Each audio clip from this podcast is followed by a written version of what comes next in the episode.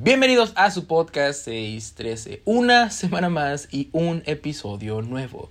Y en esta ocasión venimos con ah, el último episodio de este año. Yo sé que todavía falta una semana más para que termine, faltaría un jueves más para que termine el 2023, pero quería, quería descansar un poquito y quería que este fuera el último episodio del, del año. Ah, tiene, tiene un significado especial y ahorita les voy a explicar el por qué. Pero antes que nada, ah, ¿qué les puedo decir?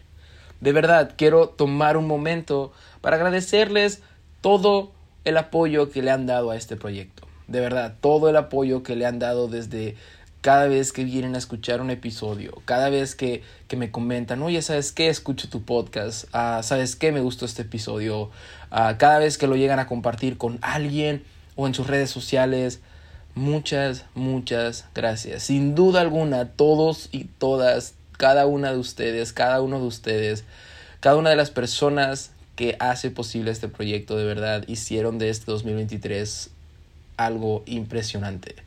Y estoy muy agradecido con cada uno de ustedes. La verdad, aprecio mucho que vengan y que sigan apoyando este proyecto. Ah, al parecer fue muy bien recibido el episodio de la semana pasada.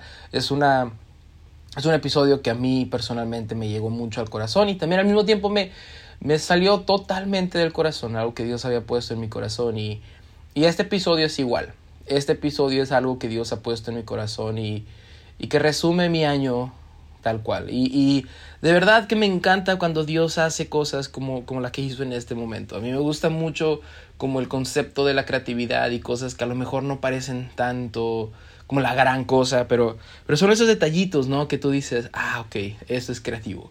Entonces me, me, no sé, me, me, impacta, me enamora tanto cuando Dios hace este, este, tipo de cosas que, como lo has visto en el título, es 2023 que es el año que estamos despidiendo.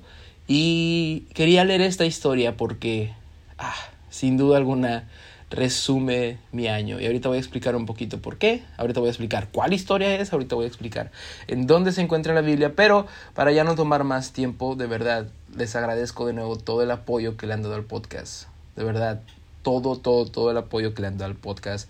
Uh, yo sé que dije que iba a ser el episodio de la convención, pero eso lo vamos a dejar para después porque de verdad quería terminar este año con esto que Dios había puesto en mi corazón y algo que personalmente, personalmente está edificando mucho este fin de año para, para regresar y ver todo el año y cerrarlo con esta convicción. entonces sí, aquí comenzamos con este episodio de esta cuarta temporada de su podcast favorito 613 y este episodio se llama 2023.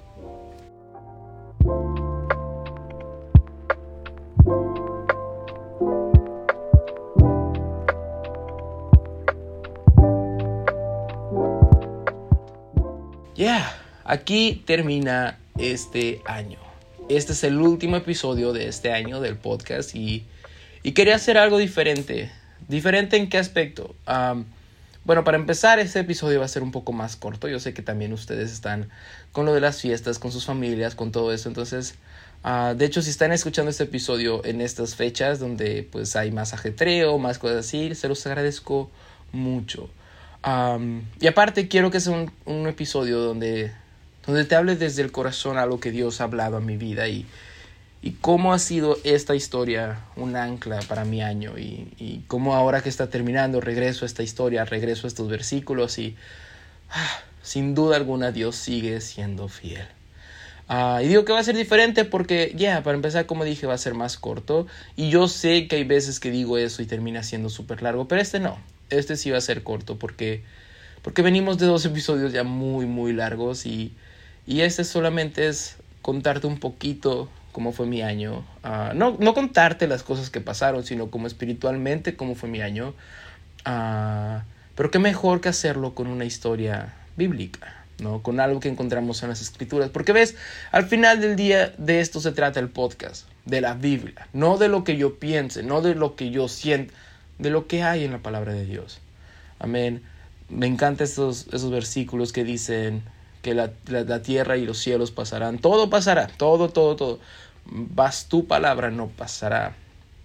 nos podemos aferrar a la Biblia, a la palabra de Dios como un ancla donde podemos estar confiados en que nunca va a ser irrelevante y al contrario, siempre va a traer algo que estamos necesitando, ya sea consuelo, ya sea fe, ya sea ah, restauración, ya sea confirmación.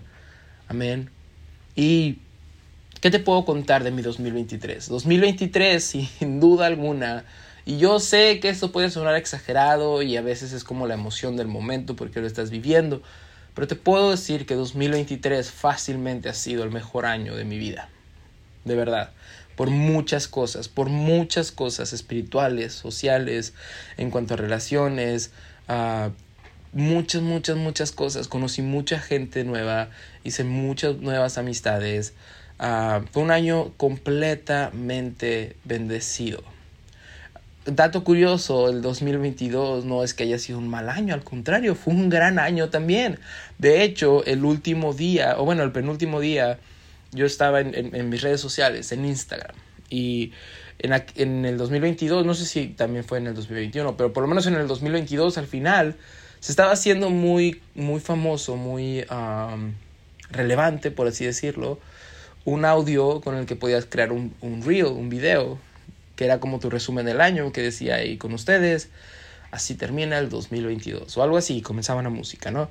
Entonces lo vi y dije, ¿sabes qué? Fue un gran año, quiero hacer un video para mí mismo y para ponerlo en redes que resuma un poquito este año.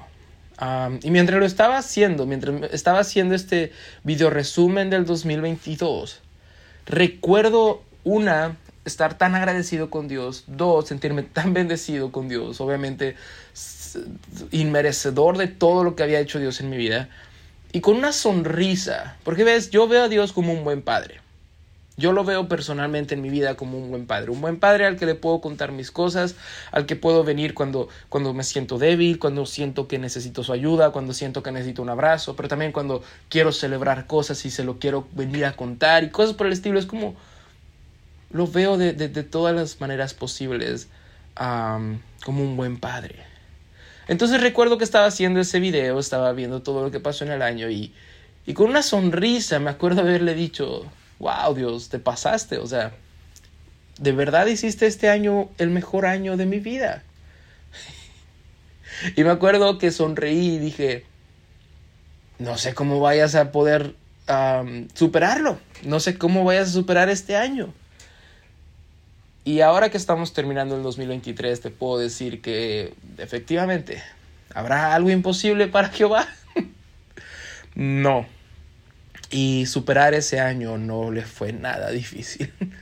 De verdad superó con creces este año. O sea, este año fue una cosa increíble. Fue una, fue una, una experiencia, un aprendizaje cada día, cada mes aprendía algo nuevo de parte de Dios, cada mes recibía tanto de parte de Dios, de repente me encontraba en lugares que yo no pensaba que iba a estar, pero por la gracia de Dios ahí estaba y estaba, estaba sirviendo a Dios y estaba, estaba llevando su evangelio a otros lugares. terminé en países diferentes por cosas de, del destino, de la asamblea, etc. Pero terminé en otros países, en una calle, hablando otro idioma, compartiendo el Evangelio. O sea, de verdad, de verdad que lo pienso ahora, lo, lo recuerdo y, no tiene ningún sentido lo bueno que es Dios, lo bueno, lo maravilloso, lo, ah, lo grandioso que ha sido Dios conmigo este año.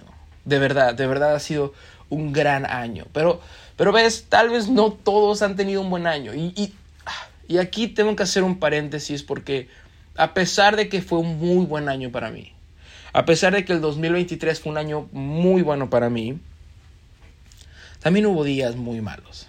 También hubo meses que tal vez no fue tan bueno el, año, ¿sabes? También hubo pruebas, también hubo luchas, hubo, tentaciones, hubo resbalones, hubo caídas, hubo de todo en este año y, y hubo momentos donde, donde realmente, no sé, sentí que necesitaba a Dios más que nunca y, y tal vez en algunas ocasiones durante el año incluso sentí, no soy merecedor de tu presencia ni de tu gracia y, me sentí en lugares muy desolados. Y en todo este año, en todo este año Dios ha tratado conmigo, con esta historia en particular que vamos a leer.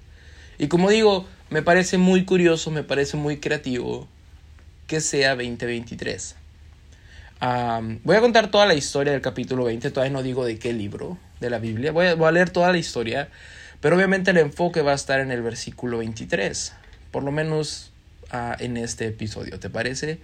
Para poner un poquito de contexto en esta historia, Ah, sabemos que Israel se hizo una nación y el primer rey fue Saúl y después David y después Salomón y, y después se, se, fueron haciendo más reyes y más reyes, se dividieron en dos, dos este, naciones o dos reinos y Israel, Judá, etcétera, etcétera. Pero había rey y después otro rey y ese rey moría y, y se levantó otro rey y comenzó pues este, esta travesía de los reyes en, en el pueblo de Israel, ¿no? En el pueblo de Judá. Pero hay un rey, bueno, paréntesis, otro paréntesis. La historia de los reyes muchas veces la pasamos desapercibido, pero si desde aquí les puedo animar a algo es que lean estos libros de la Biblia, no tan a la ligera. Métanse en la vida de cada rey que te dice aquí, de verdad uno puede aprender muchísimo. Aún de Manasés, que según la Biblia dice que fue el peor rey, como él no habrá otro rey, aún de él se pueden aprender cosas. ¿Qué decir de Josías, que dice la Biblia que no hay mejor rey que él y que no habrá mejor rey que él? ¿No? A Usías, apenas estaba hablando con mi grupo de jóvenes en las células sobre el rey Usías y, y cómo tiene un reinado muy bueno hasta que se ensorbece o se, se llena de, ego, de soberbia y, y, de repente él quiere encender incienso en el templo, pero pues no es lícito y termina su vida con lepra.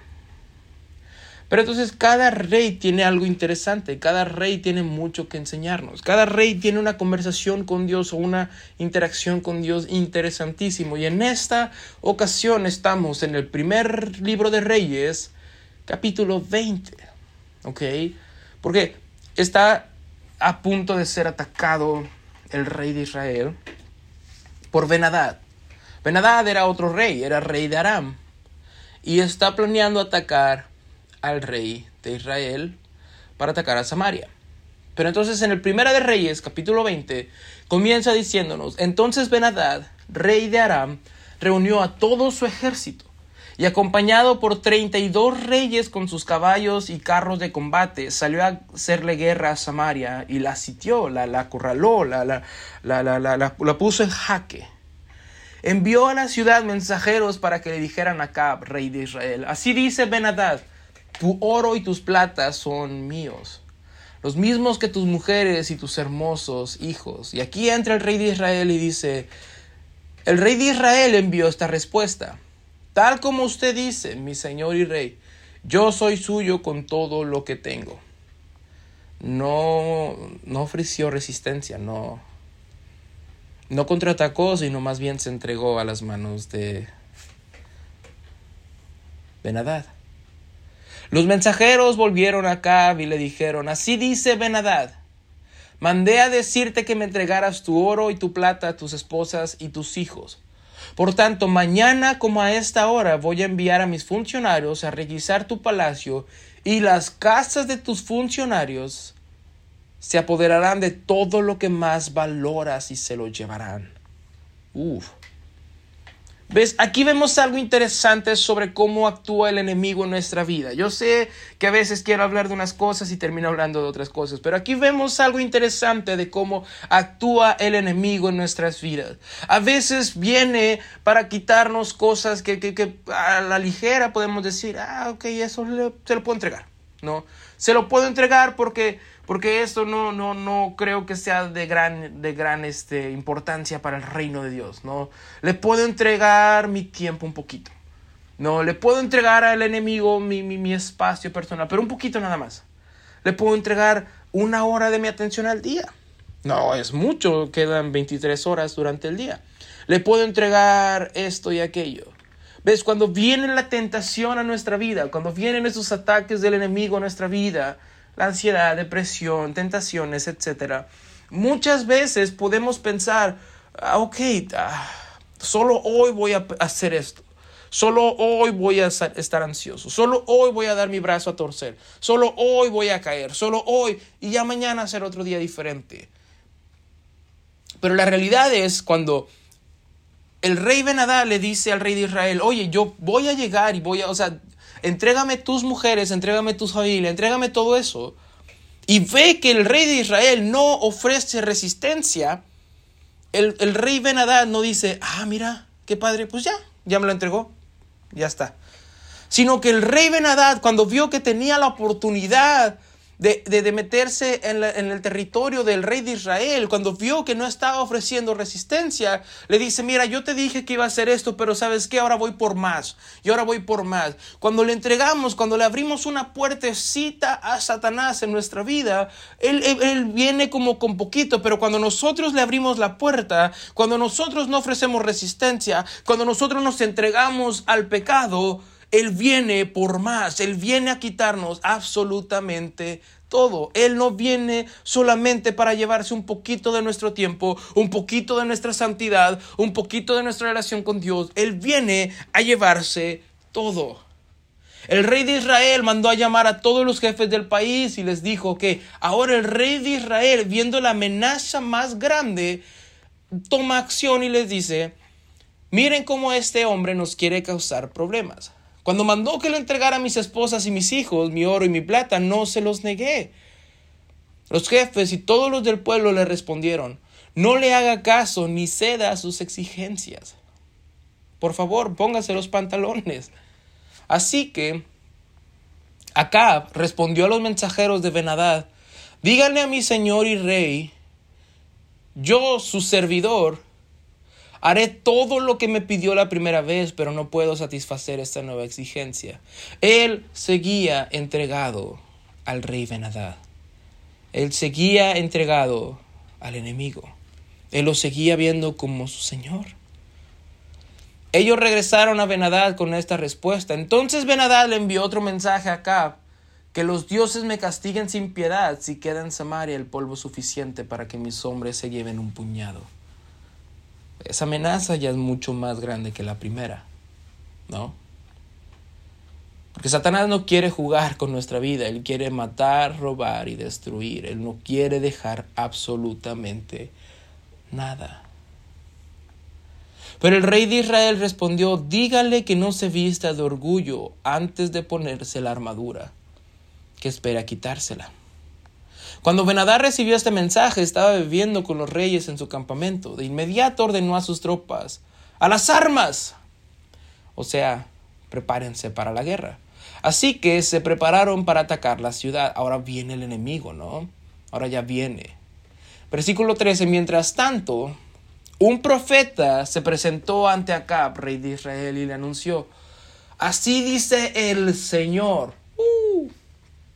Desde aquí vemos cómo Dios empieza a meterse en el problema. Como Dios dice, déjame a mí, déjame a mí lidiar con el enemigo. Tú déjame las cosas, esta batalla, esta guerra a mí. Yo quiero ser el Señor, no quiero que tengas otro Señor. Pero así dice el Señor. ¿Ven ese enorme ejército? No sé cómo haya estado tu año, no sé cómo esté terminando tu año, no sé qué batallas hayas librado en este 2023 o qué batallas sigas teniendo en este 2023, pero siento de parte de Dios esta pregunta para ti. ¿Ves ese enorme ejército? ¿Ves ese enorme problema?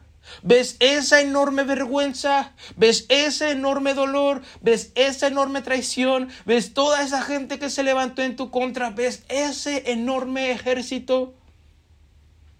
Hoy lo entregaré en tus manos. Entonces sabrás que yo soy el Señor.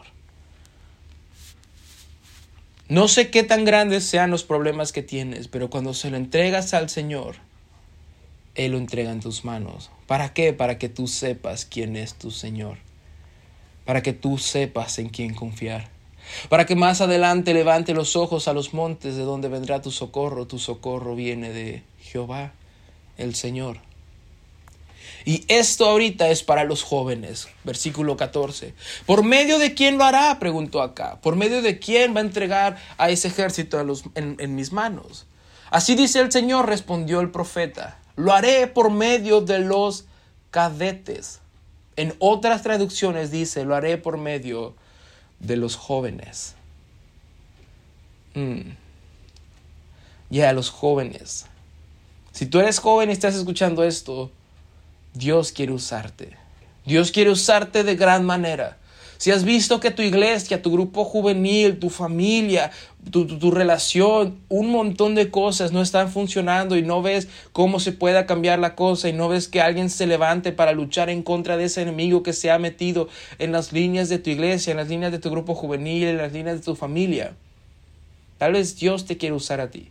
Tal vez Dios te ha equipado con grandes dotes, con grandes dones para decir, voy a usar a este cadete, voy a usar a este joven para entregar al enemigo en sus manos, para librar a su familia de los problemas, para librar a la iglesia de la opresión, para, para, ungir ese grupo de amistad, etcétera, etcétera, etcétera.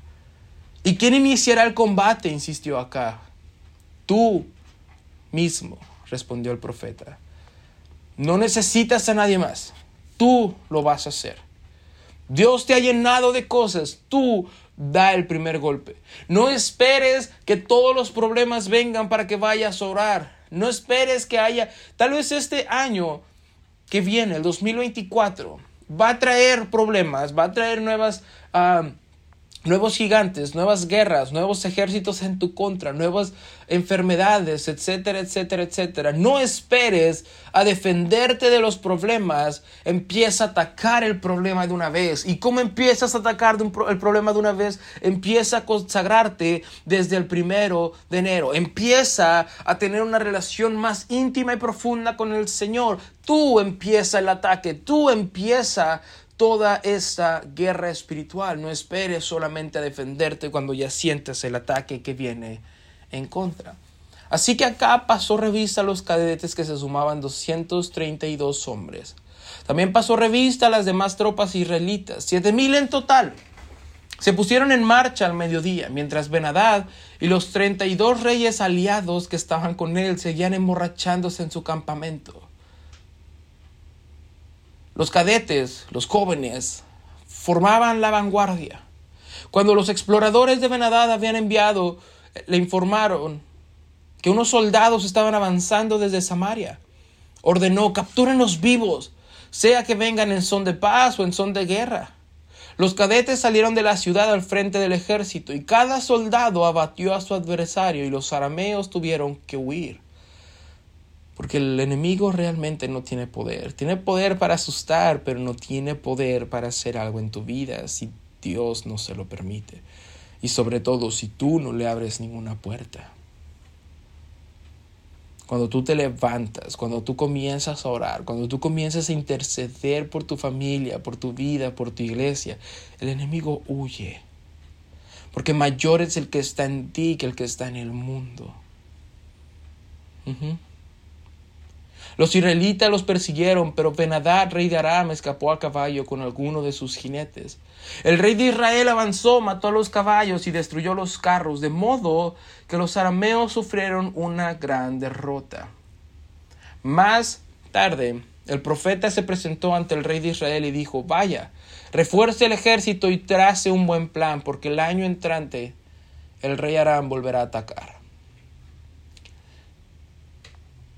Ve, refuerza tu ejército y traza un buen plan, porque el año entrante el rey Aram volverá a atacar. ¿Ves? Está acabando este año y está por comenzar uno nuevo. Y tal vez este año sentiste que el ataque del enemigo fue fuerte. Tal vez sentiste que en algunas áreas el enemigo te debilitó demasiado.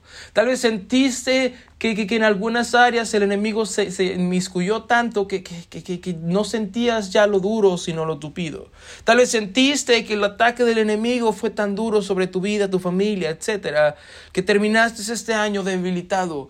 Pasaste la prueba, pero estabas debilitado. Pasaste la prueba, pero estás cansado. Pasaste la prueba, Dios te libró de la prueba, Dios te libró de la tormenta, Dios te libró de la enfermedad, pero estás cansado.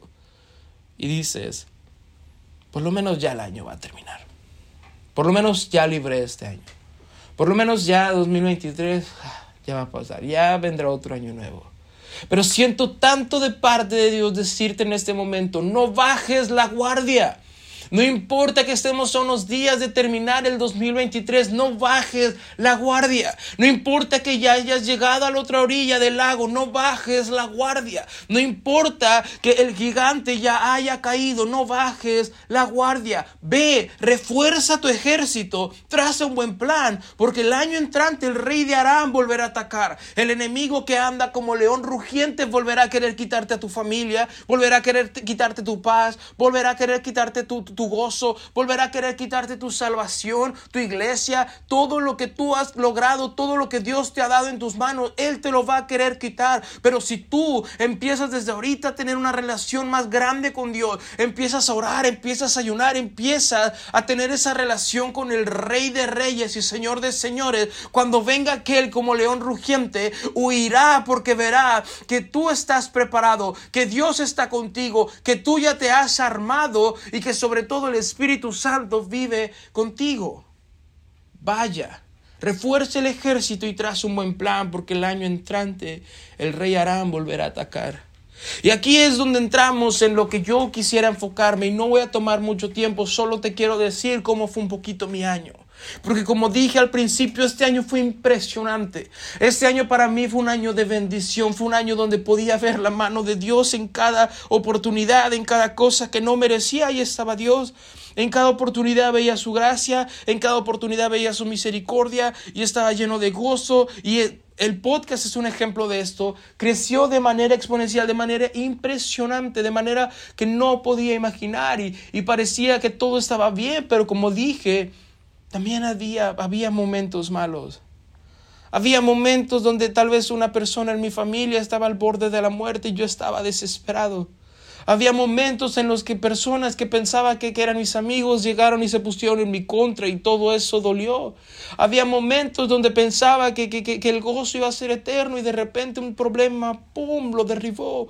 Había momentos donde parecía que estaba rodeado de personas, pero espiritualmente me sentía solo. Había momentos donde pensaba que no estaba en la presencia ni en la voluntad de Dios y me sentía desolado. Sentía que en cualquier momento un ataque del enemigo podía venir y podía destruirme de nuevo como quiso hacerlo hace años. Sentía que estaba a veces en lo más bajo. Había momentos de este año que me sentía en la montaña, en lo más alto, librando cada tormenta, cada batalla de la mano de Dios. Había momentos donde estaba allá en la presencia de Dios, danzando, gozándome, alabando al Rey de Reyes, pero también hubo momentos donde estaba en el valle de sombra de muerte y sentía que nada podía ayudarme, sentía que nada podía traer un consuelo, calor, sabía que todo estaba perdido. Pero es aquí donde entra el versículo 23, donde entra este, ese versículo que le da este título, que le da este enfoque a ese capítulo y que termino el año con esta ancla, porque puedo ver y puedo ver que sí es cierto lo que dice.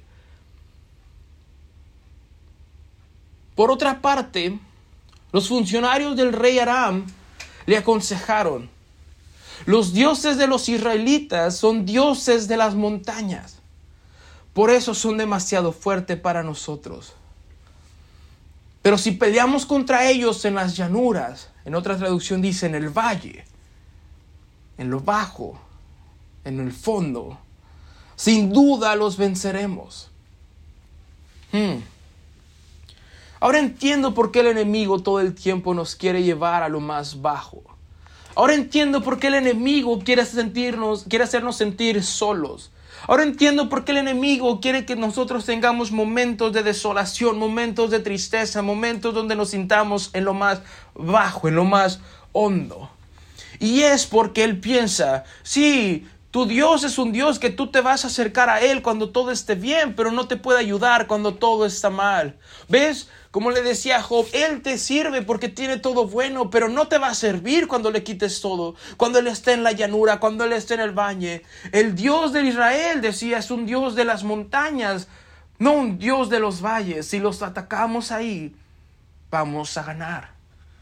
Haga usted lo siguiente, destituya a todos los reyes y reemplácelos por otros gobernantes. Prepare usted también un ejército como el que perdió caballo por caballo y carro por carro para atacar a Israel en las llanuras, en los valles, en lo hondo, en el valle. Sin duda los venceremos, sin duda los venceremos. El enemigo estaba tan seguro de que Jehová solamente apoyaba a su pueblo en las montañas, en lo bueno, en lo alto. Cuando ellos buscaban de su presencia, recordemos que las montañas también era un momento donde, o un lugar donde ellos buscaban la presencia de Dios. Benadad estuvo de acuerdo y así lo hizo. Pero al año siguiente pasó revista a las tropas arameas y marchó a Fec para atacar a Israel. Acab, por su parte, pasó revista a las tropas israelitas y las provisionó.